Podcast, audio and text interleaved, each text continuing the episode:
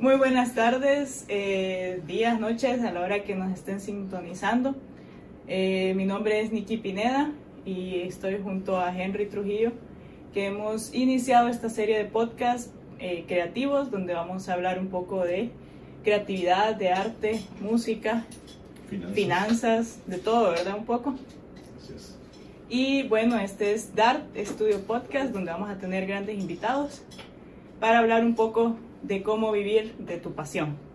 Y este, este día tenemos el gran honor de tener de invitado a nuestro gran Tito Ochoa, ¿verdad? Que ha sido eh, director de muchas grandes obras, como, bueno, aquí traigo unas memorias que hablábamos, Memorias de una vagina, eh, La ciudad oscura, Marat Sade, no sé si se pronuncia bien. ¿Sí se menciona? Eh, sí, no, la obra se llama Monólogos de la Vagina. Monólogos, monólogos, sí. Sí, eh, Marat Sade es una obra que yo hice en la universidad hace mucho tiempo con estudiantes universitarios. Ciudad Oscura es la que estamos ahorita, que la vamos a estrenar dentro de poco. Ah, pucha, súper. Sí, es decir, las obras de memoria son La Mirandolina, La Visita de la Vieja Dama, eh, Pareja Abierta, La Loca de Chayot, El Inspector, muchas obras que hemos realizado desde nuestra llegada a Honduras con mi esposa, Inma López, desde que inauguramos la Casa del Teatro Memorias hace 10 años. 10 años. De que llegamos de fuera, nosotros estábamos viviendo en Colombia, en Bogotá. Okay. Sí, sí. ¿Hace cuánto? Hace 10 años. Hace 10 años nosotros regresamos a Honduras. Yo tenía mucho tiempo de estar fuera de Honduras, pero siempre regresaba, montaba obras y me iba. Eh, viví en, Checoslovaquia también 8 años, en Praga. Viví en una época bastante interesante. Viví en la época de la transición del comunismo al capitalismo, a la democracia en Praga y conocí lo que significó ese cambio histórico en la humanidad y también eh, formó parte pues, de los egresados de una de las escuelas de teatro más importantes del mundo, que es la Academia de Arte de las Musas, donde han estudiado o dieron clases grandes escritores como Milan Kundera o como Milos Forman o Izzy Menzel, grandes directores y grandes latinoamericanos que estudiaron también en esa escuela, como el gran director colombiano Santiago García, Jorge Alitriana, o Rosaluna de México, que es la tía de Diego Luna, el gran actor mexicano. Exacto. es decir, que ahí más o menos podemos ir iniciando. Iniciando, sí. sí. Bueno. Ok, una pregunta. Comenzamos con, los, con la ronda de preguntas. eh, ¿qué, ¿Qué lo lleva a usted de pequeño? ¿Qué recuerdo tiene usted de pequeño? Eh, sin duda tiene una gran trayectoria, pero esa gran trayectoria inicia en algún momento de su vida. ¿En qué momento usted tiene ese, ese toque de creatividad, ese toque sobre las artes, sobre pensar, esto es lo que me gusta, esto es lo que me apasiona y esto es lo que voy a hacer? Sí, esto efectivamente todo artista tiene un momento en su vida que le transforma la vida y en ese instante pues eh, ve algo mágico, ve algo que lo transforma. Y eso me sucedió a mí cuando tenía 12 años, ¿verdad? En la Universidad Nacional Autónoma de Honduras, actuando mi hermana mayor en una obra de teatro que estaba em, interpretada por un grupo de teatro que pertenecía a Extensión Universitaria. Se llamaba el Teatro Obrero del Pueblo Unido, TOPU es un teatro legendario de los años 70 que se dedicaba a hacer obras de carácter popular, muy ligadas al acontecer social y político de lo que sucedía en esa época. Estamos hablando de 1976, estábamos bajo la bota militar, Juan Alberto Melgar Castro era el presidente, entonces no había democracia y había una lucha política intensa en todos los sectores, universitarios, sindicales, maestros y la lucha por los partidos políticos que querían que se iniciara un proceso de una transición hacia la democracia. Pero los militares habían asumido el poder desde 1963. ¿verdad? Y entonces era una parte difícil, en los años 70, complicada. Ustedes pues lo han escuchado, me imagino que son bastante jóvenes, no se acuerdan, lo saben, pero eh, yo eh, eh, tenía 12 años y en ese momento cuando yo vi esa obra, pues yo dije, no dije nada, es decir, mi hermana me dijo, ¿te querés meter? Pues no, yo, claro que sí, me encantaba. Y ahí descubrí que yo tenía una memoria como diría Sheldon Cooper, y idéntica. Exacto, es decir, una memoria que vi la obra una vez y ¡pum! Y se acordó de todo. Me la aprendí completamente. Y cuando me la aprendí, me fui al, al, a la Kennedy, donde yo crecí, yo crecí en, en la Kennedy, es decir, ahí me quedé toda la vida. Y con los niños del bloque de la Kennedy hice exactamente la misma obra. Wow. Cuando tenía 12 años, entonces se la monté a ellos y a mi hermanita que estaba chiquita, que tenía 6 años, todos actuaban, eran niños, yo tenía 12 y los otros tenían 6, 7, 8, y inició lo que se conoció en esa época como el TIC, el Teatro Infantil de la Colonia Kennedy. Wow. el Interesante. TikTok, el TikTok de antes. Exacto, el TikTok. Y, y, y, esa obra la presentábamos, y era obra de adultos, porque era la obra del Topu, y nosotros la hacíamos con los niños ahí. ¿Cómo, ¿Qué significa TIC, dice? Teatro infantil, Teatro infantil, de la colonia Kennedy. Entonces, como era, nosotros decíamos, es como, ¿usted sabe lo que es un TIC, va? Como un ¿va? Ajá, sí, sí. Ajá, Exacto, entonces cada vez que me miraban me decían, hola, hola, entonces hacían señas del TIC, ¿verdad? Y, y, y, así yo empecé a conocer lo que, lo que es, es el, el, el teatro, pero realmente yo no tenía mucha idea de lo que era el teatro. Es decir, a mí me gustaba estar ahí, estar actuando, pues imagínense, un niño de 12 años. ¿verdad? Y así fue como inicié esa. ¿Usted empezó actuando? Eh, pero las dos, imagínate, yo empecé. Porque no, la montó. Y la también, montó. la, Eh, también exacto, armó. el- eh, el- exacto, armó entonces, el- eh, esa vena de director, como le digo, ya, el ya lo director. traía, ese, Ajá. Sí. ese don, ¿verdad? Tienes que tener una, una memoria, como te digo así, edética, terrible. Yo, tengo textos que los tengo en la cabeza de obras que actué hace 40 años y se lo puedo decir ahora. Es decir, ese, ese tipo de, de cualidades creo que un director sí tiene que tener. Sí, él tiene que, que saberse la obra por completo para dirigirla bien, ¿verdad? Me imagino Sí. que tiene que saber qué es lo que tiene que decir cada uno para decirle o dirigirle cómo, cómo hacerlo. Y Normalmente a veces los actores que estudian todos los días el texto, entonces yo les corrijo, esa palabra que estás utilizando no es. No, que sí es, que sí es, anda el texto. Tienes razón, no es esa la palabra, exacto. Entonces es, sí, es una de las cualidades del director, una Ajá. memoria. Tiene que tener una memoria. Una muy buena memoria. Exacto.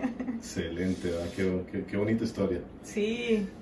Entonces, bueno, nos contó su camino hacia, hacia convertirse a, a lo que es hoy, ¿verdad? El, el reconocido Tito Ochoa. Entonces, usted pasó aquí eh, su infancia. Sí, cuando yo empecé el teatro, pues yo estaba en la escuela todavía. Luego yo ingresé al colegio y yo seguía en el teatro. En el colegio donde yo estaba, el Instituto Jesús Mía Selva, donde acostumbraban los profesores a hacer festivales de teatro estudiantiles. Y ahí seguí dirigiendo las obras que hacía en el topo y ya lo hice con estudiantes, digamos, de secundaria, ¿verdad?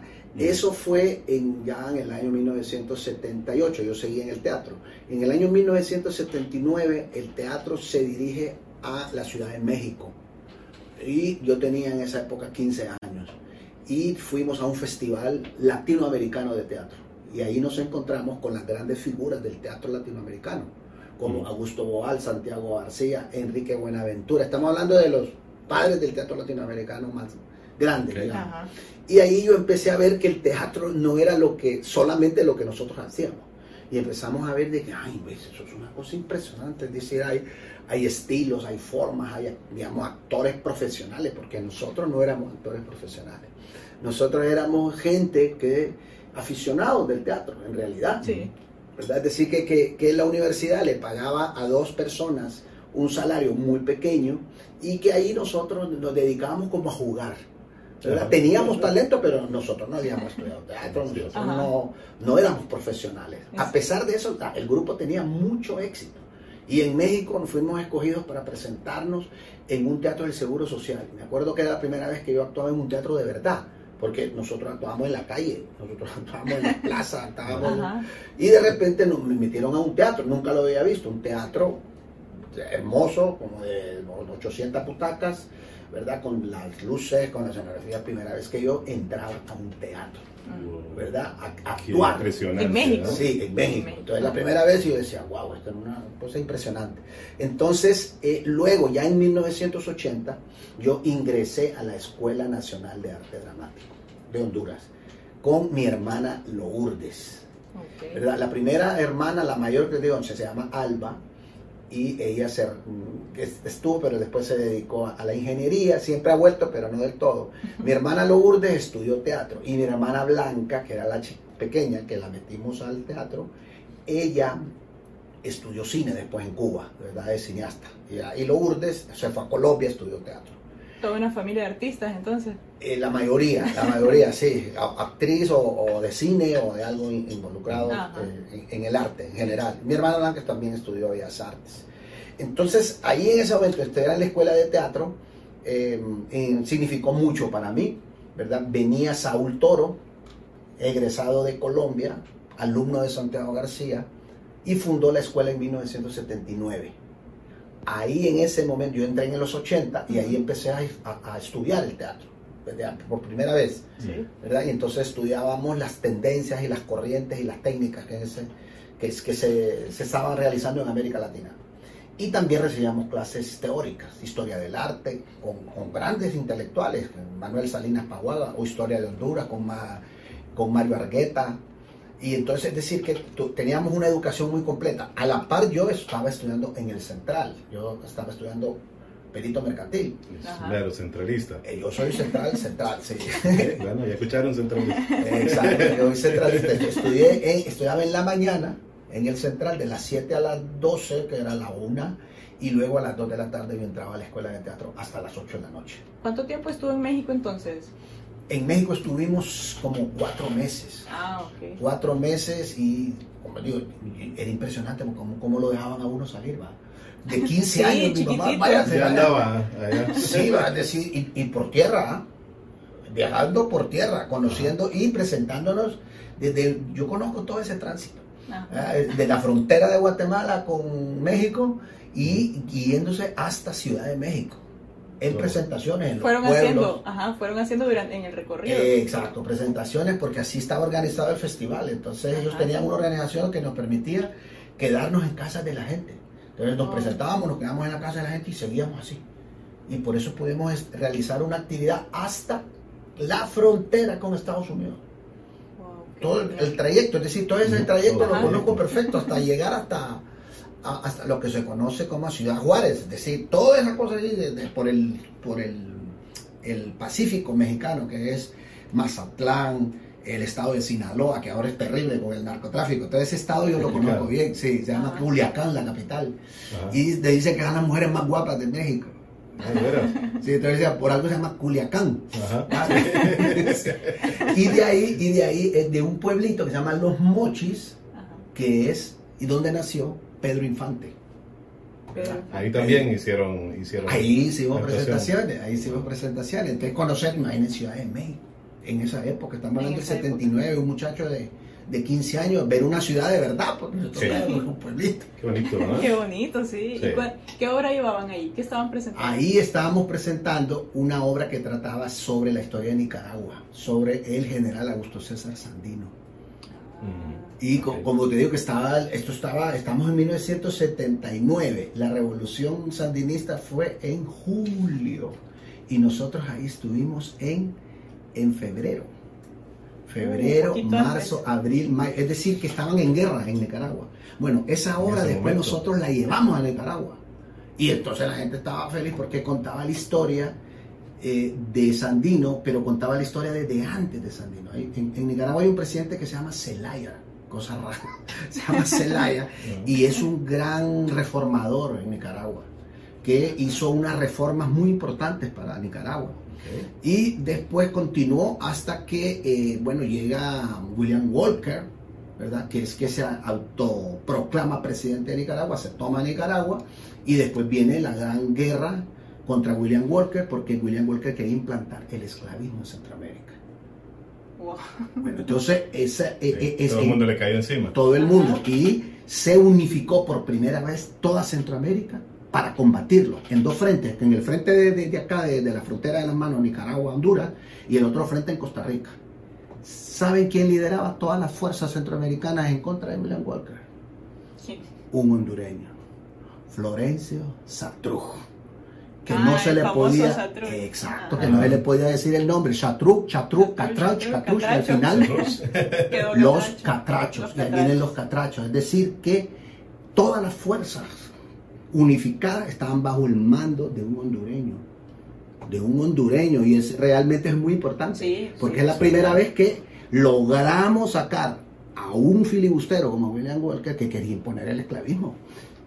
Iba a imponer el esclavismo, es decir, que no fuéramos, fuéramos esclavos en este momento. Sí, Sí, uh, en sí. este momento estaríamos Eh, arruinados. Exacto. Entonces, to- en la obra se muestra toda esa historia, desde William Walker, Ajá. Zelaya, eh, luego eh, Sa- Sandino, luego el asesinato de Sandino y la llegada de Anastasio Somoza de Baile en 1925, que empieza una dinastía, hasta la caída de, de su hijo, de su segundo, en 1979. Entonces la obra contaba eso. Entonces era un tema bastante controversial en ese momento. Claro, estamos. ¿Cómo, sí. cómo fue la aceptación de, de la obra? Eh, no, como les digo, nosotros estábamos ligados a la universidad, a los grupos estos que eran, estaban muy ligados al Partido Liberal en realidad, ¿va? Ah. pero también estaban ligados a grupos revolucionarios, a grupos políticos de ese momento. ¿Verdad? Como les digo, yo era un muchacho de 15 años, ¿va? yo estaba viendo el mundo y decía, ah, bueno, a mí me gusta estar ahí. ¿verdad? Pero entonces, de una u otra manera, eso viene a uno a, a- a formarlo, a formarlo dentro de unos ideales que correspondían a esa época. ¿verdad? Ajá. Estamos hablando de un momento donde la gente eh, tenía que tomar posturas ideológicas y políticas. ¿verdad? La, la otra gente, pues efectivamente estaba mucho más, digamos, eh, educada y convencida. Yo, como les digo, yo tenía 15 años, pero igual actuábamos en la obra. Entonces, esa, eh, estamos hablando de todavía los militares en el poder y estaba un poco complicado, pero igual nosotros lo hacíamos, Sí. ¿verdad? Lo hacíamos. Ustedes iban y- sin miedo, eran Y- unos y niños. a- hablando ya de sus obras, ¿cuál es la obra que usted siente que esa ha sido como la que usted dice, esta es mi consentida? Esta es la que yo... Hagamos dos cosas. Una, ¿cuál es la que, la que lo lanzó a la fama? Eh, pues sí, entonces, un poco para seguirles el cuento, Sí. Ajá. para que seguirles el cuento, para que, vean cómo, cómo, cómo Ah, fui ir desarrollando. estructurando ahí. ¿no? Exacto, para que vean cómo fue. Es decir, cuando ingreso a la escuela de teatro, yo egreso en 1982. Y ahí en ese momento nosotros fundamos el conjunto teatral Rascaniguas. Y no sé si ustedes han escuchado ese grupo, pero ese grupo es el grupo más importante en la década de los 80. ¿Cómo dice que se llama? Se llamaba Rascaniguas. ¿Y dónde sacan el nombre? Niguas sí sé que son niguas, pero no Rascaniguas. Rascaniguas es un, es un, ¿cómo le llaman a este petardo que ustedes así, ¡tú! ya se sube? Eh, Como silbador le dicen oh, ahora. silbadores. Bueno, en los pueblos a ese, a ese cohete le llaman rascaniguas. Porque se le tiraba en los pies a la gente y, y con la gente tenía niguas en los, en los dedos. Entonces Sí, los era un pueblos le llamaban rascaniguas. Desde Ah. ese momento nosotros iniciamos la tradición de ponerle a los grupos de teatro nombres. Ajá. Porque antes se le ponían siglas. Digamos, TOPU, Teatro Obrero del Pueblo Ajá, Unido, TEUM, Teatro TIC. Experimental Universitario, TU, Teatro Universitario. Entonces, nosotros cambiamos la idea y Cambió el panorama de todo. creamos el Rascaniguas. Ajá. Y ese grupo también es muy importante, montó una obra que se llama El Fantoche Lusitano, que la dirigió el doctor Rafael Murillo Selva, que es de los directores más importantes de Honduras de esa época. ¿verdad? Está, en Honduras ha habido grandes directores, digamos Francisco Salvador, o grandes dramaturgos como Rafael, eh, como Luis Andrés Zúñiga, como el, el español Andrés Morris. Todos estos son gente que impulsó el teatro en los años 50. Y Rafael Murió dirigió una obra muy importante que se llama Los Babacú, que es la obra de los garífunas. Mm, Entonces nosotros, yo trabajé y el Rascaníbal empezó con Murillo, estuvo tres meses acá montando el fantoche lusitano. wow. Yo tenía 19 años y la siguiente obra del Rascaníbal se llama El retablo del flautista. tenía 20 años. Cuando usted, es decir, el retablo del flautista es una obra que dura dos horas y es un espectáculo impresionante. Yo soy, en- tenía 20 años cuando yo me logré ubicar dentro de los directores que llevaban ya mucha trayectoria. Ya Con 20 trayectoria. años Sí, entonces ya con su 20 años. carrera. Sí, con 20, es- Empezó- ahí inicia mi carrera, Ajá. como digamos, un poco acercándose al- a, lo, yo diría como semiprofesional, porque estaba egresado, Ajá. y eh, esa obra es muy importante para mi, mi desarrollo y para Honduras también. ¿Cómo se llama esa obra? Se llama El retablo del flautista. El retablo. El del flautista. El flautista. Sí, e- esa obra en los 20 años es importantísima, pero para Honduras. Ustedes pueden leer una reseña del Teatro Honduras de los años 80 y ahí esa obra es catalogada como la obra de la década, la mejor obra de en 1980. Y de- Luego, una- ah. así como en resumen, ¿de qué trataba la, la obra? Ah, el retablo del flautista, es, mire, cualquier parecido con la realidad no es una coincidencia, la purita Sí. verdad. Es la historia del pueblo de Hamelin, que es un pueblo que es invadido por una peste. Ok. Es decir, por una peste terrible. La gente se está muriendo de una enfermedad terrible, que es la peste bubónica, que la llevan las ratas. Entonces, ese pueblo es sumamente corrupto y corrompido. Ah, Entonces, hay un parlamento ahí que decide, ¿verdad?, que no va a atender la plaga, porque como ellos no tienen la plaga, sino que la tienen los pobres, entonces no van a hacer absolutamente nada. Pero cuando las ratas empiezan a meterse a sus tiendas, a sus almacenes y empiezan a ver que la peste también le está tocando a ellos, entonces Sí. deciden implementar un plan de contingencia para atacar a las ratas. Pero ¿cuál es su plan? Contratar a unos ratoneros, a, eh, a unas personas que hacen ratoneras y a unas personas que hacen veneno, que también son corruptos. Y Wow. hacen todas esas cosas Sobre de manera terrible. Pero y en ese momento, cuando está todo haciéndose el negocio entre los diputados y entre la cuestión de la ciudad, llega una solución, que es el flautista. Que es el flautista de Hamelin. Que dice que yo voy a hacerlo a ustedes y les voy a cobrar mil escudos. La solución de los ratoneros y de los veneneros era de dos millones. Pero él dice, yo les voy a cobrar a ustedes mil escudos. Ajá. Ajá. Uy. Exacto. Pero entonces en ese momento, el, el que es el alcalde de la ciudad dice, sí, listo, hagámoslo. Pero en ese momento, el- los fabricantes de veneno y de ratoneras se confabulan con el reverendo de la ciudad, que es el reverendo de la iglesia, y deciden acusar al flautista de Hamelin de ser un brujo. Oh, Claro. Claro, Bueno, que, que, suena bueno. que- Suena muy bueno. Entonces lo, lo- lo meten preso al, al, a la- al Al flautista. flautista. Ajá. ¿verdad? Y entonces el negocio se concreta. claro. Sí, Y claro. entonces- y no al le fin- convenía a nadie. Exacto, entonces comp- compran un montón de veneno y un montón de eh, ratoneras y cuando se van a repartir, ellos, los del diputado, se reparten con la tajada grande y al pueblo le dan una bolsita chiquita. Cualquier parecido. Cualquier Sí. parecido. Bueno, De eso va el re- retablo del Se repite la historia. Ex- y se montó, imagínense, en, en flautista. 1983 la montamos. 83. Ahorita la volvimos a, a remontar. Ah, ¿de veras? Sí. Antes de la peste. Ajá. Antes, Ah, es decir, bien. la montamos en el 2018 y la llevamos por todo Honduras. No por todo, la llevamos en, en 40 ciudades. Wow. Y eso anunció la peste, lo que estamos viviendo. Ajá, exacto. Sí. Es que la obra Está muy es... cerca de lo que sucedió. Estamos cerca, lo, pueden ver un documental, si lo quieren ver, lo pueden ver en YouTube. Se ¿Cómo se llama De Costa a Costa. Ok, De bueno. costa a costa. Y ahí, y ahí, Invitamos a que y- la vean. sí, y ahí aparece el documental como llevamos el teatro en, en un lugar recóndito de Honduras y, es. tratando la temática.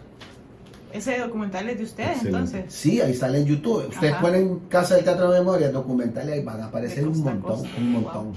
¿Verdad? Entonces, usted me decía, ¿qué obra para mí es más importante? Bueno, yo he montado, imagínense, unas 40 obras, de las cuales, digamos, el retablo del flautista es muy importante. Pero, digamos, en, eh, es una obra muy difícil, pero ya después yo he dirigido obras en, en Colombia, en el Teatro Nacional de Colombia. ¿Con actores colombianos o, de aquí siempre? No, con actores colombianos, con famosos actores colombianos, sí, de la televisión, de novelas. Wow. He dado clases a actores muy importantes de la, de la televisión colombiana. Hay una novela que se llama en Colombia Sin tetas no hay paraíso. ¿La han escuchado? Sí, sí, famosa. la actriz principal es María de la Puerta. Ella fue alumna mía cuando era estudiante. En Colombia. En Colombia, es una alumna mía. María ¿Usted dio clases en Colombia? Yo no solamente di clases, dirigí en el Teatro Nacional de Colombia. Y di clases en la, en la fundación del Teatro Nacional y fundé la Escuela de Arte Dramático del Teatro Nacional de Colombia.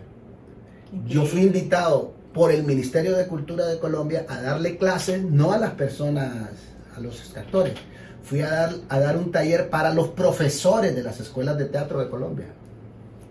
Mm. Porque la formación que yo tengo es muy especializada, es dirección de teatro. Y aún como yo les decía al principio, Colombia puede ser muy desarrollado, pero en Colombia quizá habrán unos, unos 10 directores de verdad. En un país que necesita, digamos, mil. Entonces, una persona como yo que tiene una formación, digamos, muy clásica en Colombia es, muy apreciada. Muy apreciada, sí. Entonces, yo le daba clases a los profesores de las escuelas de teatro de Colombia, en un taller muy importante. Entonces, es, es eh, en Colombia di clases, dirigí en el Teatro Nacional y monté nueve obras de teatro clásico para estudiantes de colegios y universidades, contratados por el Teatro Nacional de Colombia, cuyo director era Ramiro Osorio, el primer ministro de Cultura de Colombia, y Fanny Mickey, la gran diva del teatro colombiano. Es decir, yo fui contratado por ellos, no sé qué pasó, es decir, en Colombia es muy difícil que alguien llegue y que se pueda incorporar o meter, digamos, a las grandes ligas, porque hay mucha gente. Entonces, de repente, un hondureño, vamos, que como les digo, se logró, le caí bien, lograron y luego por los resultados. Los resultados hablan bastante. Exacto. Entonces me incorporé al, teatro colombiano. ¿Ha dirigido alguna película? No. No, siempre ha sido en, la parte teatral. Sí. ¿Dónde, dónde, dónde estudió? ¿Dónde se esa, esa, esa experiencia, o sea, esa experiencia que adquirió tan especializada, que dice esa educación tan especializada, ¿dónde, dónde fue? Sí, entonces yo estaba, estaba aquí en la Escuela de Teatro, egresé en el 82, después fundamos el Rascaniguas y en 1988 yo obtengo una beca del Estado checoslovaco para estudiar dirección teatral. Entonces yo me traslado a la ciudad de, Praga, que es una ciudad bellísima, de las ciudades más bellas de Europa. En el 88. En el 88, sí. Y me incorporo a estudiar en un centro de idiomas porque tenía que aprender tenía la que lengua. Aprender, sí, Exacto. Entonces, y aparte tenía que hacer un examen de talento. Si los checos me miraban que yo no tenía talento para el teatro, me mandaban de regreso. Entonces yo eh, logré hacer el examen de talento y me incorporo a estudiar dirección escénica, como lo digo, en una de las escuelas más importantes del mundo, que es la Academia de Arte Las Musas de la República Checa, donde el, fue estudiante Václav Havel, el presidente de la República Checa después cuando cae. Es decir, el presidente de la República Checa es un dramaturgo, que pueden imaginar la importancia del teatro en ese país. Eh, dicen, que, dicen que ella en Praga a la gente le preguntaron cuando se inauguró el país, cuando se independizó y, y se construyó. Le preguntaron a la gente, ¿qué quieren construir primero? ¿El Parlamento checo o el Teatro Nacional checo? Y la gente dijo, el Teatro, Nacional checo. Sí. bueno, realmente que sí es una parte importante. Creo que debería, aquí en el país incluso debería de haber más, más de eso.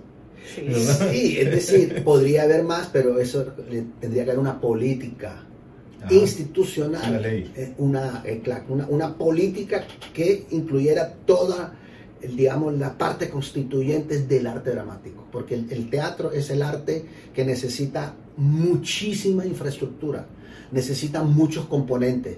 Digamos, la, la, novelística, los poetas no necesitan nada, ellos sientan y escriben y eso, eso no necesita.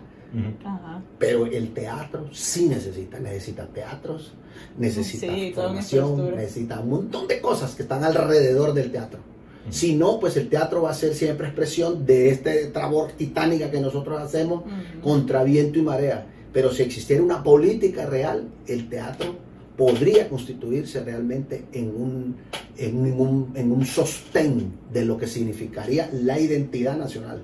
Porque realmente el arte que puede construir una identidad con todas sus componentes es el teatro. Porque en él incluye lenguaje, en él incluye literatura, en él incluye pintura, en él incluye Oh. danza, canto, todo. Es decir, el teatro completo. es, el, el arte teatral es el arte cumbre, diría Nietzsche. Es el arte cumbre. Él, decía Nietzsche que habían dos tipos de arte, los apolíneos y los dionisíacos. La música es un arte sensorial. sí. La literatura la arquitectura es un arte racional. Pero el arte cumbre es la tragedia porque incluye las dos. Entonces el teatro realmente es el arte que está en la, en la cumbre de la esfera de la estética. Por eso en, en- en nuestros países es al que menos se le presta atención. Mm. Claro, no conviene. ¿Qué género, qué género le- es el con el que usted más simpatiza en lo teatral?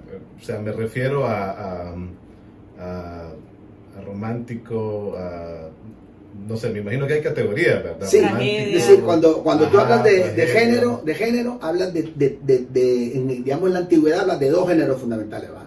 La tragedia y la comedia. ¿va? Ah, comedia Después, después vienen lo- los españoles y crean un género híbrido que se llama la tragicomedia. ¿va? Después los contemporáneos crean otro género que podríamos llamarlos como el drama, Mm. ¿verdad? O los españoles crean piezas cortas como el sainete o digamos géneros como la, como la farsa, ¿verdad? Es decir, estamos hablando de género. Ahora en estilo podríamos hablar de el realismo o el teatralismo. Mm. Wow. Tú me preguntas a mí cuál es el que me gusta. A mí me Ajá. gusta todos, Todos. todos. Y, y- y- y- y Cada le voy a todos. Exacto. Y, y le experimento to- de todo. Es decir, es más, cuando yo hago una obra trato de que la siguiente sea totalmente diferente. Y son retos terribles. Te- hay directores que no, que se especializan. Entonces, no, yo solo hago comedia. No, yo solo hago yo solo hago- No, a mí me gusta todo, incluso el teatro infantil.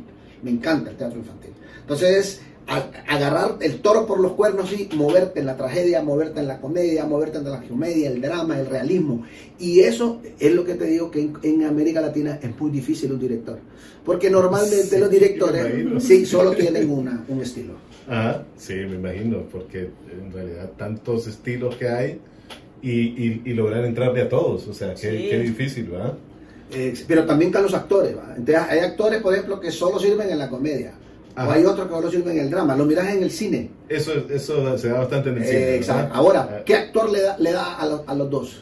Ustedes conocen un actor que es buenísimo en la comedia y que sea buenísimo en el drama. No, es difícil, la verdad que es bien Ah, difícil que sea polifacético. Eh, exacto. ¿va? O, por ejemplo, ustedes pueden ver actores camaleónicos que hacen un montón de personajes y que ustedes los miran que se transforman. O ven a un actor que siempre está actuando como él. Es bueno, pero siempre está actuando como parecido a lo que es él. A lo que es él en la vida real. ajá. Eh, exacto. Entonces son muy diferentes, ¿va? Digamos Sí. un actor camaleónico que a mí me encanta, digamos Sean Penn.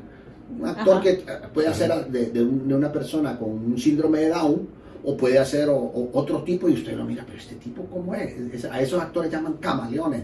Es decir, Ajá. que son capaces de transformarse totalmente. ¿va? Ese, e- ese tipo de actores es muy importante. Pero la mayoría de estos actores vienen del teatro. Digamos los actores ingleses como Anthony Hopkins, como Helen Mirren, como Ian McKellen. Esos son actores que se formaron en el teatro y después hacen cine. Ah, Pero, pero no es que como en Honduras dicen, no, usted dice el teatro y usted cómo subió al cine. No, no es que está subiendo al cine, porque el teatro es la escuela. Lo formó. Ajá. Exacto, el teatro es la gran escuela. ¿verdad? Es, es decir, donde se aprende a actuar es en el teatro, el teatro. no en el cine. En el cine usted explora y actúa. Mm. ¿verdad? Y entonces por eso, en países de un alto desarrollo teatral, pues son los me- las mejores películas. Claro, ¿verdad? Así es. claro. Sí, muy entonces bueno. nos contaba, estuvo entonces, se ganó la beca para ir a la ciudad de Praga. Exacto, ahí, ahí viví ocho años. Ocho años. Ocho años eh, aprendiendo el checo, aprendiendo a estudiar la dirección escénica y luego yo que venía de este teatro, que era un teatro social, que era un teatro muy directo, digamos, con una cuestión, digamos, mm, mm, muy interesante, pero de una u otra manera limitada. Empiezo a, Allá, allá en Praga era limitado. No, sí, Ah. es decir, que mi formación era limitada porque realmente solo había hecho un tipo de teatro. Sí, sí, sí. Ajá. ¿Entiendes? El teatro social, el teatro que este, bonito, sí, pero Cuando yo llego a Praga, yo empiezo a, conocer lo que es el teatro, Ajá. ¿verdad? A, a conocer en toda su Ahí dimensión. se terminó de enamorar. No, es decir, yo ya estaba, pero es decir, no, lo que tengo es una confrontación porque los profesores eran muy exigentes. Entonces, yo no sabía Ah. realmente, yo creía que yo sabía teatro, pero en realidad no sabía. Sí. Entonces, lo- y allá la gente, no es como aquí, ay, no, que no, aquí uno, eh, allá la educación era yo sentadito y calladito. Y si tenía que pedir una pregunta, levantaba la mano y le decía, por favor, señor profesor, ¿podría hacerle una pregunta? Hacía la educación ahí Oh, y un, un respeto al maestro, pero una cosa impresionante. Mm. No es como que, "Ey, vos, ¿qué?". no. Y entonces, y el director era terrible conmigo, los profesores. de verdad. Así, de- durísimo, durísimo. Eso es como una, como una formación, ustedes han visto esas películas de chinos, donde le están formando el maestro, está formando a karateca y son Ajá. Sí, terribles. ajá, sí. Así, Duros. Pero, son- son pero porque durísimos. era extranjero o porque así es No, en general. así es la formación Ah. artística. Ah. en, en la música, en la danza, en el teatro, es una cosa de una exigencia terrible Mm. y de unos estudios donde uno tiene que estudiar muchísimo. Y esos checos a uno no le regalan el título, es decir, No le regalan nada. nada. Es decir, eso es muy intenso, Ah. muy intenso. Entonces ahí empecé realmente, en primer lugar, a disciplinarme, porque yo era un- una persona in- inteligente, pero yo era un despelote acá. Es decir, Sí. claro, como tenía una memoria, entonces no estudiaba, hacía las cosas. No, allá no, allá es una cosa bien Sí, delicada. va con sus costumbres eh, latinas, ¿verdad? De aquí, ¿verdad? eh, Que- exacto. Más relajados. Exacto, no, ellos son muy exigentes. Es como que, digamos, un músico quiere estudiar ahí. Uy, eso yo no sé si logran meterse. Eso, eso, un nivel de virtuosismo muy alto, o estudiar danza, ese tipo de Ajá. cosas, o es el mismo, como digo, actuación o dirección, es muy difícil. Es muy difícil. Tienen que estudiar muchísimo Sí. para poder, para poder ingresar de ahí.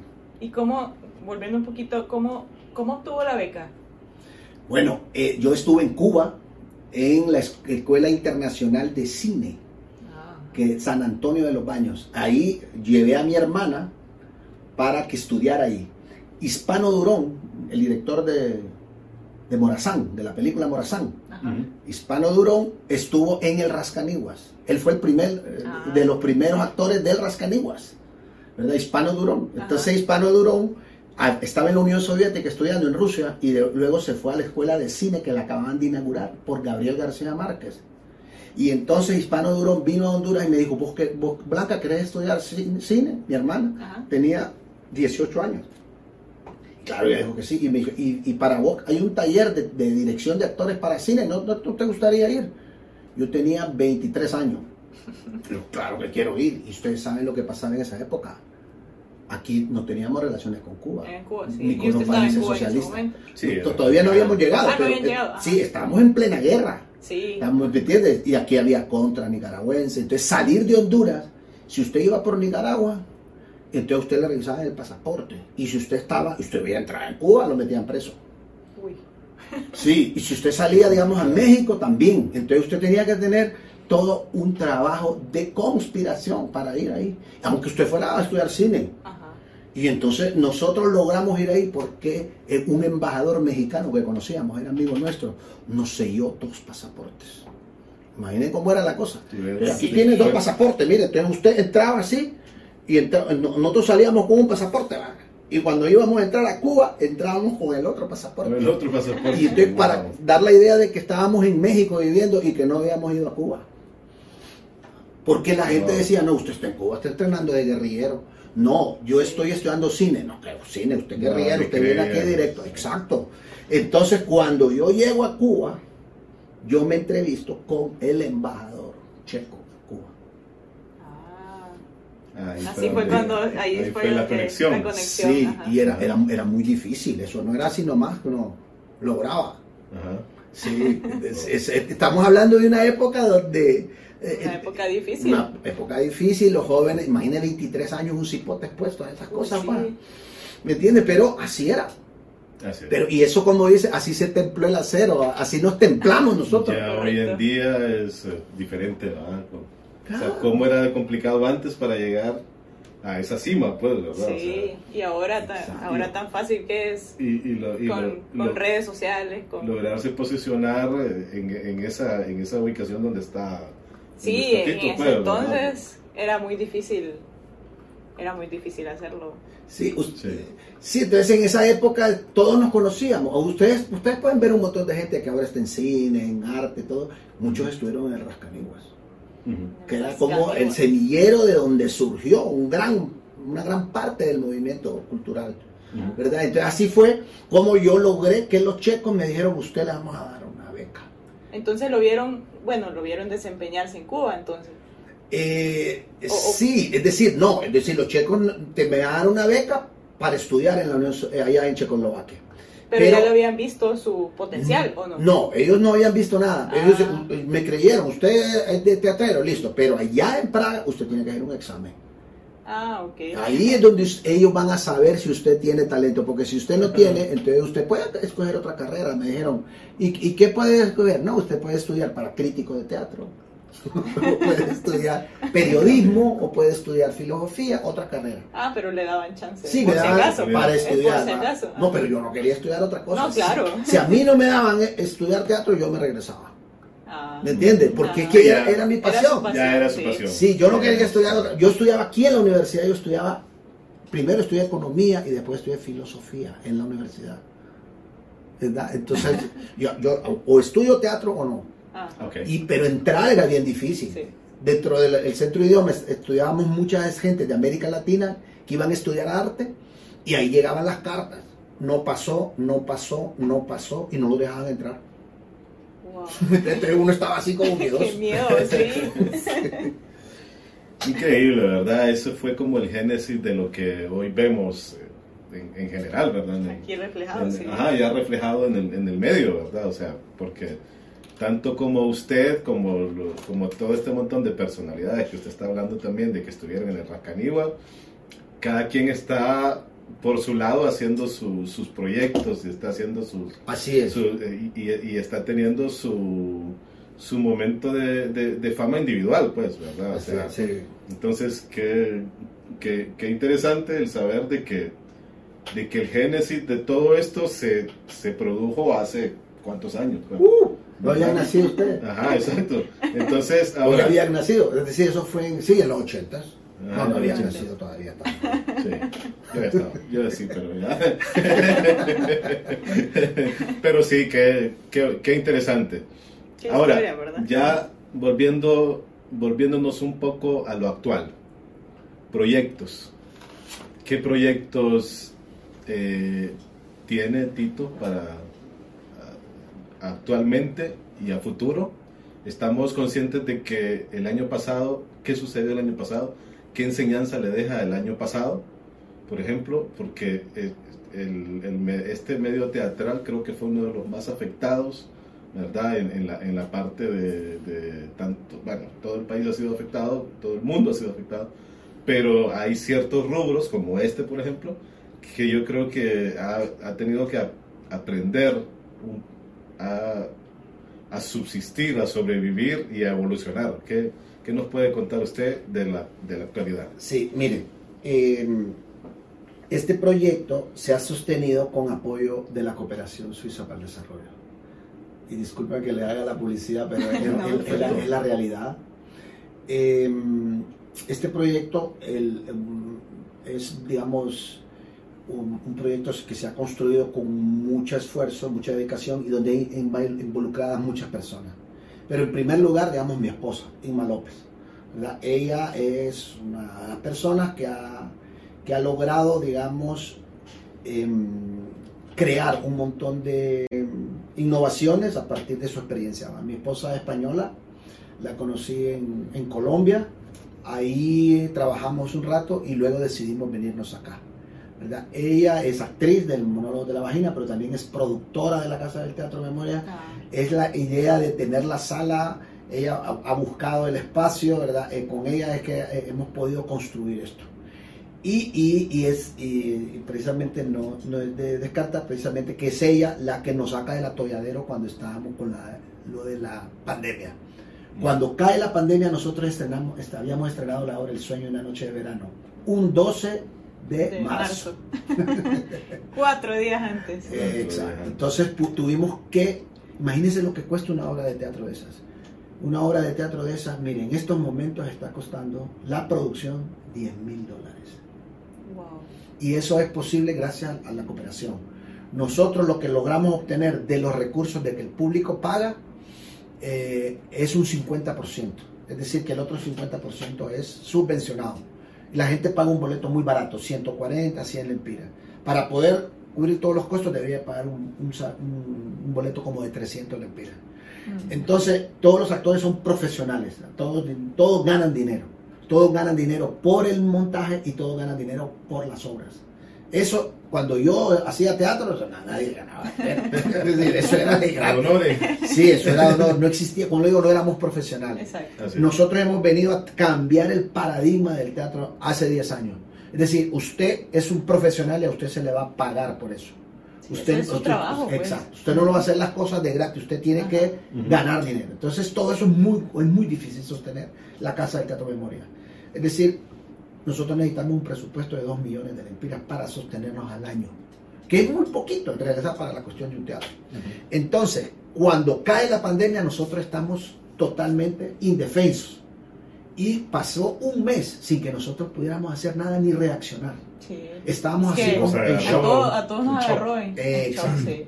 Y, y pensábamos de que esto no, en un mes se arreglaba. Y que Ya el en, en siguiente, abril, ya en mayo va a estar. en mayo vamos a estar bien y no sé Cada qué. vez empeoraba más la cosa. Exacto. Y entonces en ese momento, ahí Irma López, a mi esposa, dice, no, nosotros tenemos que empezar esto es de manera virtual. Virtual, sí. Ujú. Y, fue, y fuimos el primer grupo que logró reaccionar y empezamos a crear cápsulas.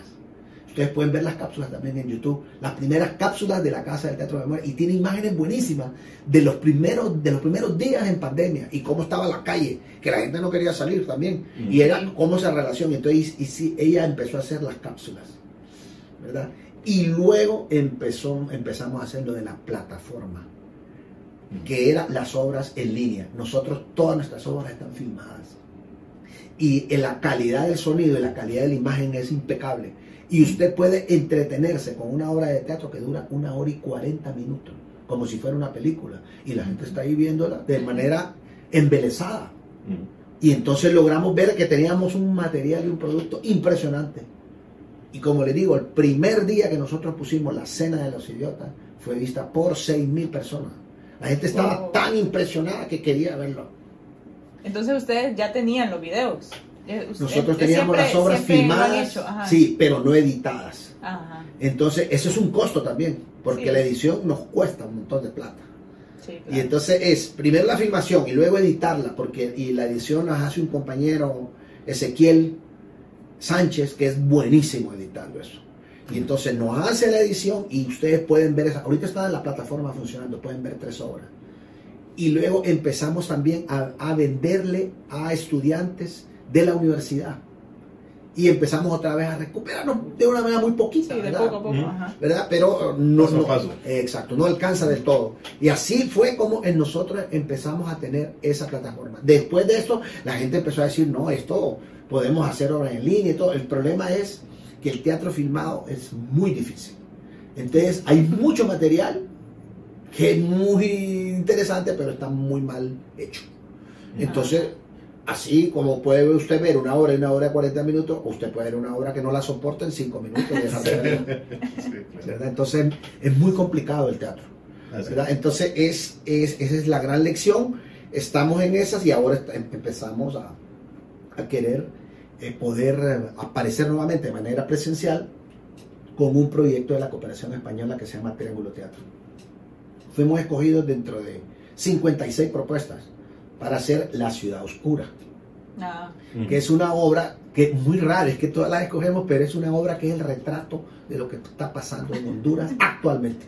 Imagínense. Con todo lo que es las elecciones, con todo lo que es los fraudes, Ajá, con sí. todo lo que son las, las cosas de lo, de lo que ha pasado en Honduras cuando hay crisis, que todo se resuelve a punta de golpes de Estado. sí. En Honduras ha habido en todo el siglo XX como unos, como unos 20 golpes de Estado. La historia de Honduras se puede resumir Increíble. en la historia de los golpes de Estado. Bastante, ¿no? Sí, desde principios del siglo XX. Ajá. Desde ahí hay una cantidad de golpes, de golpes, de golpes, hasta que llega la dictadura de Carías, 16 años de no golpe. Después viene eh, Galvez, ¿verdad? Después viene em, el otro Julio Lozano Díaz, después viene Ramón Vida Morales y luego otro golpe en el 63. Del 63, golpe, golpe, golpe, hasta, hasta el 80, el 82 la ¿verdad? Exacto, y Hombre de después... poder, ¿verdad? Sí, después el, golpe, golpe es la historia de los golpes. Increíble. Sido un país bien golpeado. Sí, y ustedes, pues, ustedes todavía no, no, no, no, no habían sentido eso. Me imagino que el golpe del 2009... No, hasta yo hasta el 2009 lo sé. Exacto, ustedes empezaron a ver lo que era la realidad que nosotros vivíamos, Ajá. ¿verdad? En los 70, Ok. ¿verdad? Entonces yo, me- yo le hablo con los jóvenes y ustedes, no, si nosotros eso del golpe no. Y de repente empezamos a sentir esa crisis, que es una crisis provocada por los de arriba, donde los que más sufrimos somos los abajo. abajo, cuesta claro. levantarse. Exacto. Sí. Como Ok, ya como para ir concluyendo un poco, si yo soy una persona común y quiero participar en, quiero, me apasiona el ámbito teatral y, y- tengo como esas ganas de decir, pucha, me gustaría actuar en una obra, ¿cuál, qué, cu- cuál sería como mi, su consejo hacia mí sobre qué es lo que tengo que hacer, qué, qué cualidad debería de tener para lograr eh, pertenecer a una obra. Eh, mira, la, la actuación es una, es una cosa tan hermosa que es, es muy diferente, digamos, a la música o a la danza. La naturaleza del hombre está ligada a la actuación, en realidad. Mm, ¿verdad? sí. Aquí se dice, eh, nosotros decimos, actúo, luego existo. Nuestros primeros conocimientos los adquirimos a través de la mímesis, que es imitación, y la imitación tiene que ver con actuar. Entonces, el niño aprende o, o se apropia de la realidad a través de la imitación de su madre, en primer Exacto. lugar, después de su entorno, ¿verdad? Y- pero por principio lo hace por jugar y por imitar. Entonces, eh, para responder tu pregunta, todos podemos actuar. En principio, todos podemos actuar, todos. Y ustedes lo pueden ver en el cine, ¿va? Digamos, Aparicio, la, la- la muchacha que es nominada al Oscar de la película Roma, Ajá. era una, muchacha normal, ¿eh? el director la pone en un entrenamiento, en seis meses ella logra estar en una película y ser nominada al Oscar. Sí. ¿sí? Es decir, ella puede actuar. O, o la película la, La Llorona, la de Guatemala, que también es una muchacha guapa, indígena, que logra actuar y es una actriz, digamos, natural. ¿Verdad? Ah. Entonces, en principio, todos podemos actuar. Ahora, Sí. no todos podemos ser actores. Ajá. Hay que tener talento. Sí, que eso es- ahí es donde quería llegar. Sí, no, eh, aparte de talento, tiene que tener estudio, tiene que tener técnica, tiene que tener Sí. dedicación, es decir, que tiene que tener un montón de cosas que no necesariamente tienen que ver con el talento, sino que tienen que ver con la dedicación. ¿Verdad? Entonces, en este momento en Honduras no es como antes, donde la gente podía actuar en todas las obras siendo aficionada. Entonces ahora los niveles son que hay existe teatro profesional. Ya hay más exigencia. Sí. Exacto. La disciplina mata el talento, ¿verdad? Si, Eh, si una eh, persona exacto. es disciplinada y, y- Exacto. y firme en, su- en lo que quiere, Exacto. aunque no tenga talento, puede, puede Exacto. lograrlo. Pero también hay ligas. Entonces Ajá. es como que, vamos, yo juego fútbol. Tú también juegas fútbol, va. Sí. Listo. Pero eso no me dice a mí que yo quiera jugar en el, en el equipo profesional, va. Porque no podría. Ajá. Va, es- es la, la gente que se dedica a equipo de manera Ajá. profesional, pues está cuántas horas ahí entrenando. Y desde también. Eh, exacto. Entonces lo mismo pasa. Es decir, en este momento, digamos, eh, digamos en la Casa del Teatro Memorias, los que están ahí están dedicados ocho horas diarias. Entonces una persona que quiere actuar, pues entonces ahí ya hay ligas. Mm. Está la liga Premier, ¿va? o está la otra liga y así Ajá. vamos. ¿va? No es lo mismo jugar una potra que jugar en el estadio. Ajá, claro. Claro, muy diferente. Eh, Exacto, ahí va. Entonces la respuesta es, ¿tú qué quieres actuar? ¿Quieres actuar en una obra? Sí, puedes actuar en cualquier obra en función de, digamos, del entorno y del grupo de teatro. Ahora, ¿tú quieres actuar de verdad, de manera profesional en el Estadio Nacional, digamos, en el teatro, Sí. así? Pues entonces sí necesitas Necesita formación. Una formación. Exacto. Una formación. y Y- dedicación. ¿Y dónde, aquí en Honduras, que es, bueno, no sé si es difícil, ¿dónde puede Estudiar. Ajá. No, la Escuela Nacional de Arte Dramático es de gratis, es Sí. gratuita. Pero ahí, entonces ahí, Ahí puede llegar y hay estudios de teatro que son en las tardes, de 2 a 6 de la Ahorita todo es virtual, ahorita no. Ahí es comunicarse con José Luis Recinos, que es miembro del Teatro Memoria, que es el director de la Escuela de Teatro, que fue alumno mío cuando yo era director de la Escuela de Teatro y después él, ahora es director de la Escuela de Teatro. ¿Verdad? Entonces, él, ahí, él, él dirige la Escuela de Teatro y ahí hay profesores que le pueden dar a la gente, digamos, una formación en teatro en esos primeros, digamos, inicios. Pero también hay cursos los sábados para gente y para niños que no quieren dedicarse, digamos, todos los días, sino que quieren recibir unas tres horas a la semana. ¿Verdad? Entonces ahí están esos espacios. Bueno, por lo menos en Tegucigalpa, la otra gente también un poco más complicada, digamos, en San Pedro, mi hermana Lourdes dirige el Centro Cultural Infantil, el CCI, que es una escuela donde hay 500 niños estudiando. Pucha, qué bonito, que, se empiece desde pequeño, pues. exacto, en San Pedro tienen ese espacio. Ajá.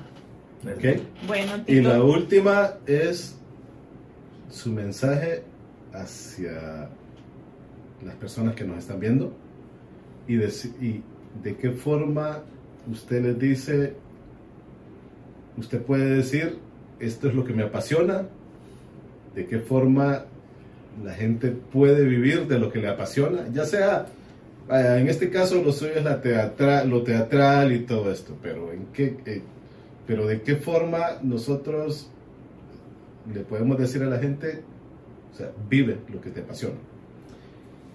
Si la, esto es en todas las profesiones realmente. Por ejemplo, yo lo que le digo es, Em, que la pasión es muy importante, pero también es muy importante la ética. ¿verdad? Es decir, que todas las profesiones tienen un componente de mis principios en función a mi profesión. Por ejemplo, un médico, ¿verdad? Un médico que no tiene el principio hipocrático, que es servir a la humanidad, pues ese médico está en función de hacer dinero, pero no está en función de desarrollarse como médico, cuya principal función es ayudar a la gente. ¿verdad? Entonces, el, principio de, lo ético y los principios son muy importantes. Entonces, lo mismo pasa con el teatro. Yo podría tener mucho dinero si me dedicara a hacer un teatro donde aparecieran muchachas bonitas, en minifalda, y que fueran famosas, y que eso, y eso me traería muchísimo público. Pero estaría faltando a mis principios, a mi ética. Para mí el teatro tiene que ser un espacio de comunicación, un espacio de concientización, un espacio de entretenimiento, pero más también un espacio de debate de lo que vivimos. ¿Verdad? Entonces, pero también lo pasa con un periodista. Ah, el principal problema del periodista no es el problema de su profesión, el problema es su ética. Porque si se dedica a dar noticias falsas, pues entonces el periodista está faltando a su profesión aunque tenga la pasión. Es decir, que cualquier profesión, si nosotros nos dedicamos de manera seria y se nos dedicamos de manera para servir a nuestro país y para servir a nuestra gente, vamos a entrar en dificultades. En cualquier profesión. En cualquier, profesión. en cualquier profesión. Entonces, y entonces, o si no, entramos al terreno de una, de, vender nuestros principios, de vender nuestras ideas. Entonces dicen, no, eh, ¿usted por qué hace eso? No, porque yo necesito comer ese principio es un principio equivocado de las cosas, porque nos lleva a un terreno ¿verdad? de eh, falto de ética.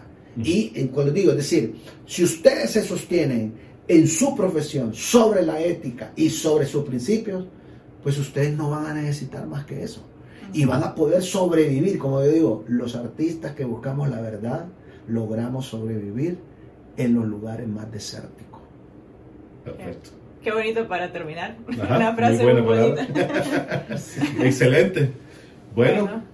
Tito, muchísimas gracias por haber venido. Sé que podríamos estar horas, ¿verdad?, platicando porque tiene una historia y una trayectoria increíble. Pero bueno, el, tiempo es limitado y con gusto hacemos una segunda una segunda parte. Así es, una segunda edición.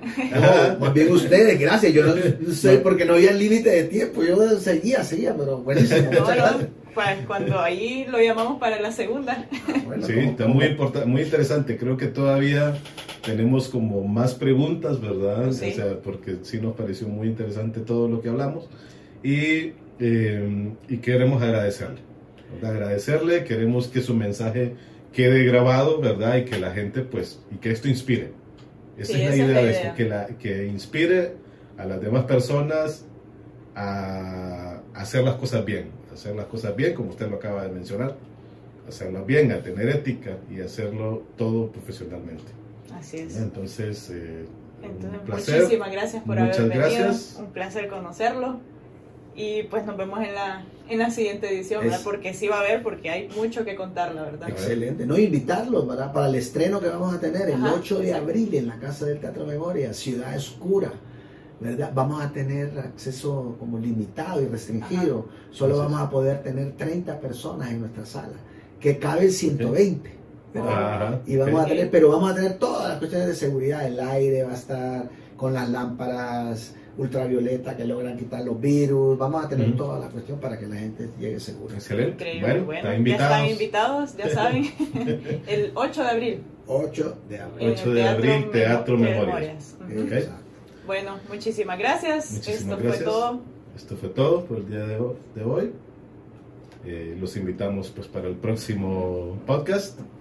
Síganos en YouTube, en nuestras, redes, sociales, Facebook e Instagram como Dar Estudio Creativo, Henry Trujillo y Nikki Pineda Pavón. Un placer, que estén bien. Bueno, gracias. Gracias. gracias.